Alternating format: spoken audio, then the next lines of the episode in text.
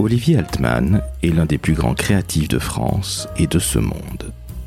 Alors si d'emblée vous lui dites ce genre de phrase, je peux vous garantir, pour avoir commis cette bévue, qu'il va vous reprendre très amicalement en vous disant qu'il faut savoir rester humble. Et justement, l'humilité est la marque des très grands. Dans ce nouvel épisode du décodeur de la communication, qui offre enfin la parole aux créatifs, j'ai eu le plaisir de rencontrer un homme d'une très grande humilité, comme je le disais, qui écoute grandement la société et le monde qui l'entoure. Je ne saurais donc trop vous conseiller d'écouter cet épisode en entier, car ce que va vous dire Olivier sur votre carrière est encore une fois plein de bon sens. Je suis Laurent François, fondateur et dirigeant de l'agence Maverick et papa du décodeur de la communication. Je vous souhaite une très très belle écoute en compagnie d'Olivier Altman, un créatif hors pair et homme de valeur.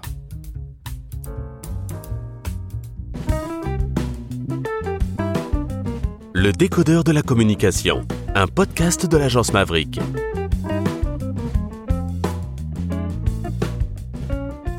Salut Olivier, Bonjour, comment ça va? Ça va pour l'instant Je te remercie de m'accueillir chez Altman Pacro. On est dans la cuisine. Oui, Et ça c'est bien, peut-être que ça va s'entendre. Mais c'est surtout que tu seras dans la cuisine de l'agence au sens propre et figuré. Alors Olivier, tout le monde te connaît quand on est un petit peu âgé comme moi. Mhm. Est-ce que tu peux déjà présenter Altman Pacro et ensuite te présenter s'il te plaît?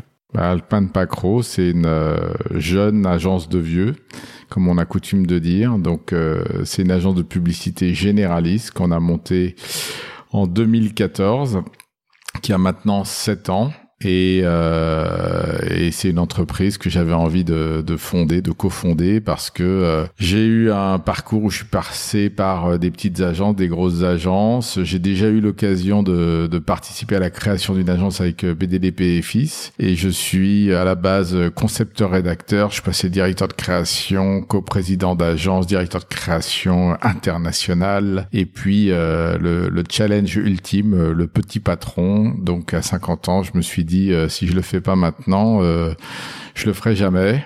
Et donc j'ai sauté du gros bateau Publicis pour affronter les les flots. Euh, je n'imaginais pas en plus qu'il y aurait le- la crise sanitaire qui arriverait quelques années après. Petite question, comment un gars qui est concepteur-rédacteur devient directeur de création?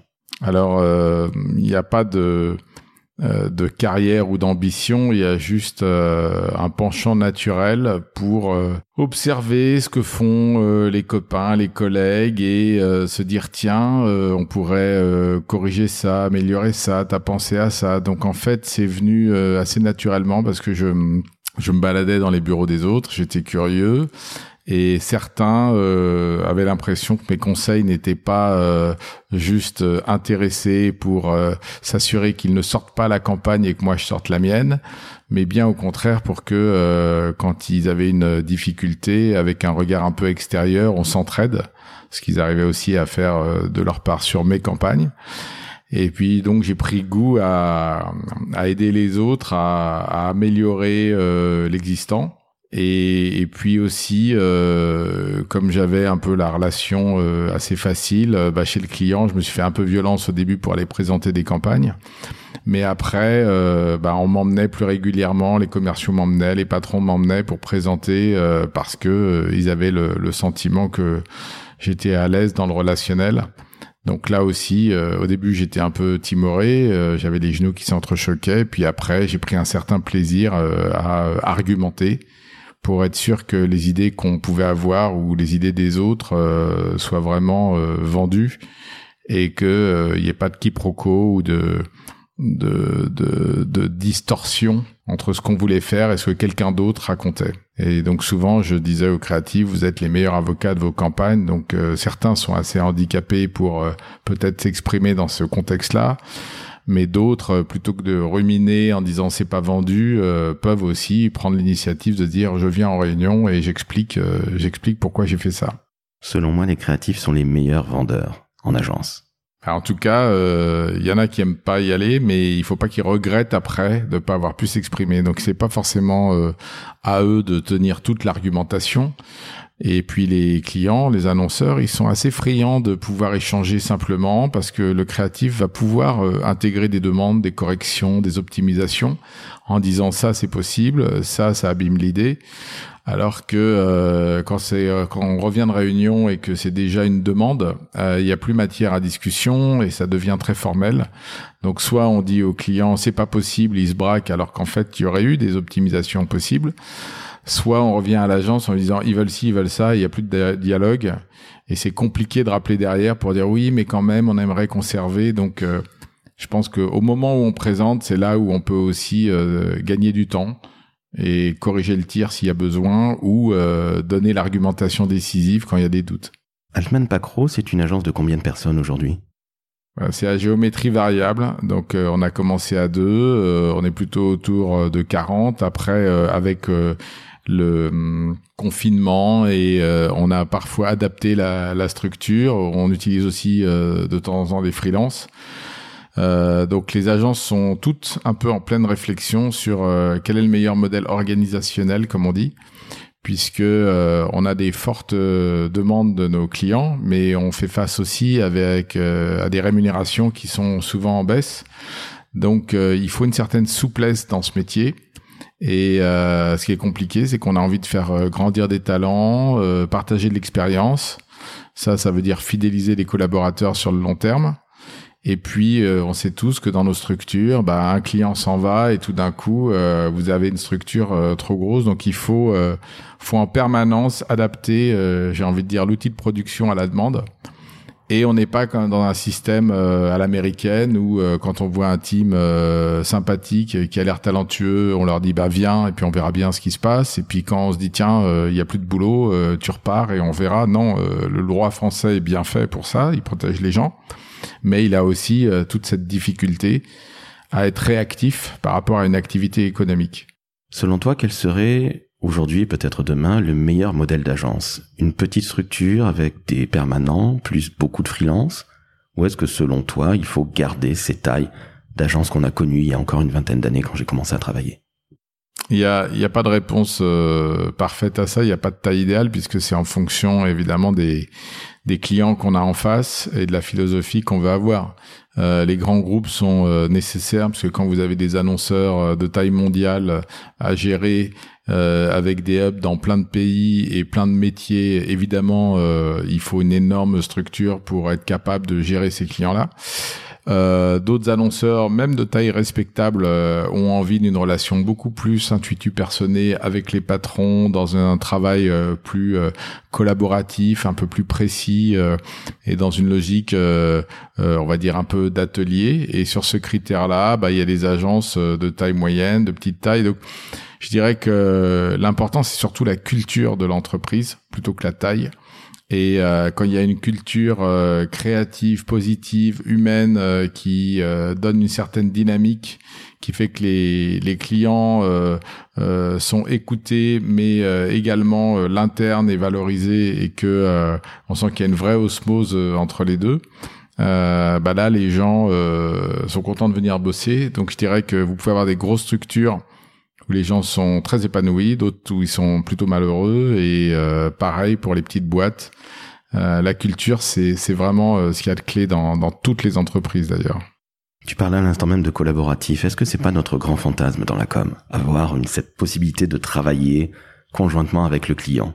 Peut-être qu'au début ça se fait, comme dans un début de relation et puis après bon on revient vite à tiens faites-nous ci faites-nous ça. Non je crois qu'on a tous nos expertises tous nos métiers. Donc euh, un directeur marketing c'est un expert de son métier un directeur de la communication aussi. Il doit faire passer les enjeux business sous forme de com. Et nous on a une expertise aussi de savoir traduire euh, leurs objectifs euh, en campagne en idées savoir écouter le consommateur. Donc c'est plutôt bien qu'on soit chacun sur son champ de compétences qu'on se retrouve pas à à construire des campagnes euh, à 19 autour de la table. Euh, après, la collaboration, c'est l'écoute, euh, c'est le partage. Donc euh, oui, il faut collaborer, mais à des moments clés. Mais c'est important que chacun retourne chez soi et remette son métier sur l'ouvrage, ou en tout cas garde ses compétences, puisque c'est ce qui viennent aussi rémunérer dans les agences c'est de l'expertise. L'expertise, bah, c'est des années d'un même métier que vous pratiquez avec euh, euh, une forme d'intelligence, d'automatisme, de réflexe, et ça s'acquiert dans chaque profession. Une petite question me vient à l'esprit à l'instant même. Tu es dirigeant et cofondateur d'Altman Pacro, mais tu es un vrai créatif. Ancien rédac, ancien directeur de création. C'est pas difficile d'avoir ces deux casquettes ou est-ce que finalement chez toi c'était assez inné? C'est compliqué parce qu'il faut arbitrer en permanence euh, entre différentes fonctions. Donc le directeur de création, son objectif c'est de pousser les idées les plus audacieuses. Le patron d'agence c'est ne pas brusquer non plus la relation avec son client euh, pour construire une, une relation pérenne. Bon, le concepteur rédacteur, euh, j'y fais moins appel, mais ça peut être une ressource quand à un moment il faut donner un petit coup de, de, tournevis, si je puis dire, pour ajuster euh, une campagne euh, ou venir en renfort quand euh, il y a aussi la dimension du planning. Ou, donc, ce qui est dur pour tous les directeurs de création, sans être patron d'agence, c'est que c'est une fonction où il faut avoir en effet un cerveau un peu commercial, un peu planeur, un peu créatif plus une dimension qui est la plus difficile à mon avis, c'est celle du management et de savoir euh, euh, à quel moment mettre telle personne sur tel dossier, à tel moment demander plus à certains, un peu moins à d'autres. Euh, et donc comme on est très concentré sur ce qu'on doit délivrer aux clients, il faut pas oublier non plus la, la variable humaine et s'assurer que les gens euh, puissent vous parler, euh, puissent vous euh, faire remonter leurs ressentis, surtout après la période qu'on vient de traverser. Olivier Altman, le manager, c'est qui? Bah, je ne sais pas. Ça faudrait demander aux autres. je pense que moi, je fonctionne de façon très empirique. J'ai pas de feuille de route et je doute parfois, parfois trop. Euh, donc le doute, c'est aussi un moteur euh, qui permet de, de travailler. Euh, et puis, il bah, faut savoir écouter, et puis il faut savoir par moment se faire confiance. Mais voilà, y a, on, a, on a tous nos, nos personnalités. Ce qui est sûr, c'est que dans mon parcours, chaque fois que euh, j'ai senti que j'étais un peu trop confortable et qu'il fallait euh, que je me mette en risque, parce que le plus grand risque était, comme on dit souvent, de ne pas en prendre. Euh, bon, je suis assez lent à, la détente et à la décision, mais euh, j'ai toujours euh, à un moment sauté dans le grand bain parce que j'avais trop peur de, regretter justement soit les propositions qu'on me faisait, soit les aventures que j'avais envie de mener. Donc, je dirais que si j'avais un conseil à donner aux, plus jeunes, c'est de s'écouter dans les tripes, parce que souvent le comme on dit les guts feeling euh, euh, ne mentent pas. Donc une fois qu'on a bien posé le pour le contre euh, c'est quand même mieux d'être en accord avec euh, ce qu'on ce qu'on ressent physiologiquement presque. Aujourd'hui la pub n'a pas vraiment bonne presse. Les agences de notre côté et en même on le ressent hein, dans le décodeur de la communication les les chiffres d'écoute côté agence versus annonceur vont du simple au double Comment c'est arrivé tout ça? Avant, les agences de pub faisaient rêver les agences de communication du manière générale. Et là, je parle comme un vieux boomer que je suis, pardon. Donc les agences de communication faisaient rêver. Aujourd'hui, j'ai l'impression que les jeunes n'en veulent plus. Comment ça a pu arriver, cette chose-là, selon toi? Moi, déjà, j'ai l'impression que je dirais pas que c'est un cliché, mais que c'est qu'on qu'on colporte euh, cette image euh, qui n'est pas forcément euh, si vraie que ça, et que c'est plus facile de manipuler peut-être des, ce genre de notions. Dans la réalité, il y a quand même pas mal de jeunes qui s'inscrivent chaque année dans des écoles de communication, euh, des écoles privées notamment, et je reçois mais tous les jours des demandes d'alternance, de stage, etc. Donc, euh, je pense qu'il y a une grosse appétence euh, des jeunes pour ces métiers qui permettent au contraire de s'exprimer de façon créative et puis d'avoir aussi un impact euh, sur les messages qu'on va envoyer au public en termes de, de comportement euh, afin de changer un peu le, le, le, monde entre guillemets dans lequel on vit. Maintenant, il est vrai que euh, c'est un métier qui payait déjà mieux par le passé, dans lequel on avait plus de temps pour travailler, où l'ambiance était plus sereine, et c'est un métier qui s'est finalement assez normalisé. Donc euh, par rapport euh, à l'époque où j'ai commencé, on m'expliquait déjà que c'était mieux avant, et puis moi j'ai vécu quand même des années un peu plus sereines. on a subi pas mal de crises. Il y a eu la loi Sapin avec des premiers licenciements. on a eu la crise financière. On a eu l'explosion de la bulle Internet avant ça. Donc les entreprises que sont les agences de publicité euh, ont vu leurs revenus euh, quand même euh, s'éroder, leurs conditions de travail se dégrader, euh, et forcément le stress, la pression est arrivé. Et aujourd'hui, on n'a plus trois mois pour faire une campagne. On peut plus décrocher son téléphone en disant on n'est pas prêt, on vous rappellera quand on est prêt. Et donc la, la, concurrence aussi est encore plus vive qu'avant.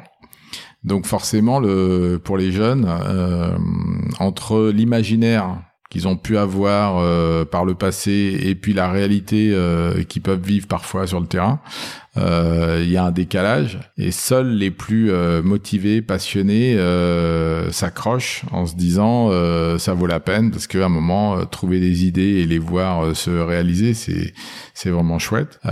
mais les, les, parcours de carrière sont beaucoup moins euh, fulgurants que par le passé. Euh, avant, vous faisiez une bonne campagne, vous aviez un prix, vous étiez appelé, vous étiez augmenté, vous refaisiez une autre bonne campagne, vous avez encore un prix, etc. Et en sept ans, dix ans, vous pouviez commencer à gagner euh, votre vie en tant que créatif euh, plus qu'un médecin euh, ou même un chirurgien de et, et là cette époque elle est quand même assez révolue et, et donc aujourd'hui vu qu'il n'y a plus cette dimension financière même si on gagne encore bien notre vie par rapport à des gens qui sont vraiment dans des dans des situations difficiles et qui font des boulots admirables bah, vu qu'il n'y a plus cette cet attrait aussi euh, ce qu'on recherche à minima, c'est de la qualité de vie, c'est de la qualité euh, de vie au travail, c'est du temps pour soi.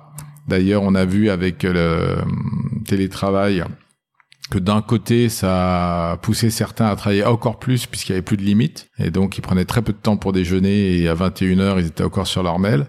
Puis d'autres euh, ont réalisé qu'ils pouvaient être efficaces aussi euh, à distance, euh, dans un jardin, en gérant leur temps comme ils voulaient. Et nous, on fait assez confiance aux gens pour qu'ils soient justement responsables. Donc, se met en place aussi des nouvelles façons de travailler des créatifs qui proposent aussi à leur directeur de création d'aller en province, euh, de s'installer pour un meilleur euh, niveau de vie, pour être plus au vert.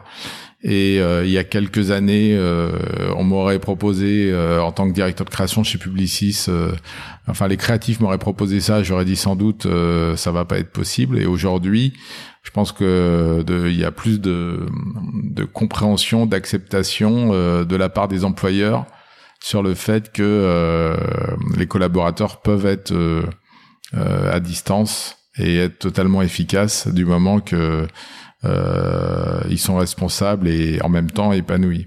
Olivier, on va jouer un petit jeu. J'ai entre guillemets trois petites questions mhm. des internautes. On va commencer par l'internaute qui m'est et l'auditrice la plus chère, c'est-à-dire ma fille, qui a 9 ans et qui te demande comment tu trouves tes idées et est-ce que tu dessines? Ok. Alors comment je trouve mes idées, je ne sais pas parce que si on savait, on aurait une recette, ça serait formidable.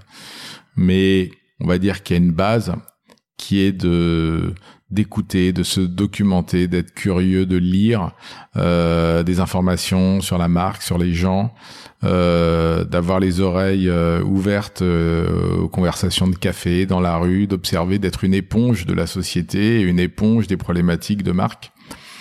Euh, et après, il y a les associations d'idées qui se font euh, presque de façon inconsciente. Et donc, c'est des périodes d'intense réflexion qui alternent avec des périodes de, de repos, de décontraction. Et c'est souvent quand le cerveau, justement, se relâche que euh, les choses naissent. Donc euh, c'est voilà, c'est le cerveau, c'est comme un muscle qu'il faut entraîner et, et qui vous surprend parfois. Et après, je, je ne dessine pas, je dessine très très mal. Euh, donc euh, voilà, je j'écris. Et par contre, j'aime bien les, les idées visuelles souvent. Donc euh, euh, on va dire que quand on travaille en team, et là ça remonte à un peu loin, euh, j'ai remarqué que souvent les les concepteurs rédacteurs euh, aiment bien avoir des idées euh, d'image, de, de, conception visuelle, et à l'inverse, on a parfois les directeurs artistiques qui trouvent des accroches parce que euh, euh jouer dans un domaine qui est pas le sien est souvent plus euh, plus rafraîchissant. Écoute, je te remercie. Alors Alice, ma chérie, non, Olivier ne dessine pas, mais c'est un concepteur rédacteur. Papa t'expliquera un jour ce que c'est. Une autre question. Quel est le livre qui a changé ta vie professionnelle? Et cette question nous est posée par Frédéric. Alors, j'ai pas de livre en particulier qui a changé ma vie professionnelle, mais euh, les deux livres qui me viennent à l'esprit, c'est assez euh, bateau. Mais le premier est, est très euh, scolaire. Hum, quand j'ai lu le Publicitor et que j'étais euh, euh, dans un DUT de communication, euh, bah finalement ça n'a pas changé ma vie, mais ça m'a montré que euh, il y avait plein de notions à intégrer. C'était un vrai métier et donc je trouvais ça assez passionnant. Donc j'ai dévoré ça, pas du tout de façon rébarbative. Et puis, de façon par contre plus créative, il y a un bouquin qui était sorti qui recensait toutes les annonces de Bill Bernbach. Donc je ne sais pas si c'est euh, celui qui a la gueule euh, et qui a été réédité, le Bill Bernbach's Book, mais à l'époque c'était euh, c'était plus petit que ça et c'était un peu moins bien broché. Mais il y avait toutes les annonces Volkswagen de la grande époque de DDB et à chaque annonce on était sur le cul entre guillemets en disant tiens c'est malin c'est intéressant et donc j'ai dévoré pendant euh, un bout de temps euh, tous les classiques de la publicité, les annuaires euh, du club des AD anglais. Et donc je pense qu'aujourd'hui, autant il faut surtout pas reproduire et chercher à reproduire ce qu'on a vu, mais autant faire de la publicité sans connaître ces classiques, sans vouloir regarder toutes les grandes campagnes mythiques faites dans plein de pays depuis très longtemps. Euh, c'est un peu dommage parce qu'on se rend compte qu'il y a beaucoup de choses qui ont été faites, que les, insights ou les, les, les angles créatifs euh, sont souvent les mêmes, ils ont, sont juste revisités et que euh, on voit comment à chaque époque la publicité était aussi un peu le reflet de la, consommation et de la société. Une autre question et puis après je te poserai la dernière comme ça tu vas pouvoir reprendre ta casquette de dirigeant. Cette fois-ci cette question est posée par Christophe qui nous dit qu'est-ce que tu penses de cette citation de Michel Houellebecq? Le monde d'après sera le même, mais en pire. Je pense que c'est typique de quelqu'un qui est assez noir et assez dépressif sur le fond. Euh, J'aime bien le monde d'après sera le même, pas forcément en pire. Parce que euh, je pense que les, les grands ressorts euh, de l'humanité finalement euh, changent pas et que euh, on est dans un, une logique d'évolution et que finalement quand on prend beaucoup de recul, euh, ce qui s'est accéléré ces derniers temps, ce n'est que euh, un phénomène qui euh, qui est à l'œuvre depuis bien longtemps, depuis que l'homme est sur Terre et bien avant l'homme, il y avait encore d'autres choses. Donc et puis je pense que la société fonctionne par vagues. Donc une fois qu'on va dans une extrême, il y a un mouvement de balancier dans l'autre. Et donc une fois qu'on va dans un extrême euh, domaine de liberté, comme on a peut-être pu le vivre dans les années 70, euh, bah, il y a un effet euh, à peu près plus conservateur qui vient derrière. là, on est dans une démarche un peu compliquée où on sent qu'il y a des tensions sociales, il y a beaucoup de, de haine en ligne, et j'espère qu'on va euh, aller vers un monde un peu plus apaisé. Mais on voit que dans la même période, on peut se retrouver dans une énorme manifestation positive où tout le monde a un sursaut national dans euh, une démarche de solidarité. Et puis euh, la semaine d'après, il peut y avoir un acte d'une extrême violence sur des minorités, sur des gens, et on se dit dans quel monde on vit quoi. Donc c'est c'est malheureusement la nature humaine qui est capable du, du meilleur comme du pire.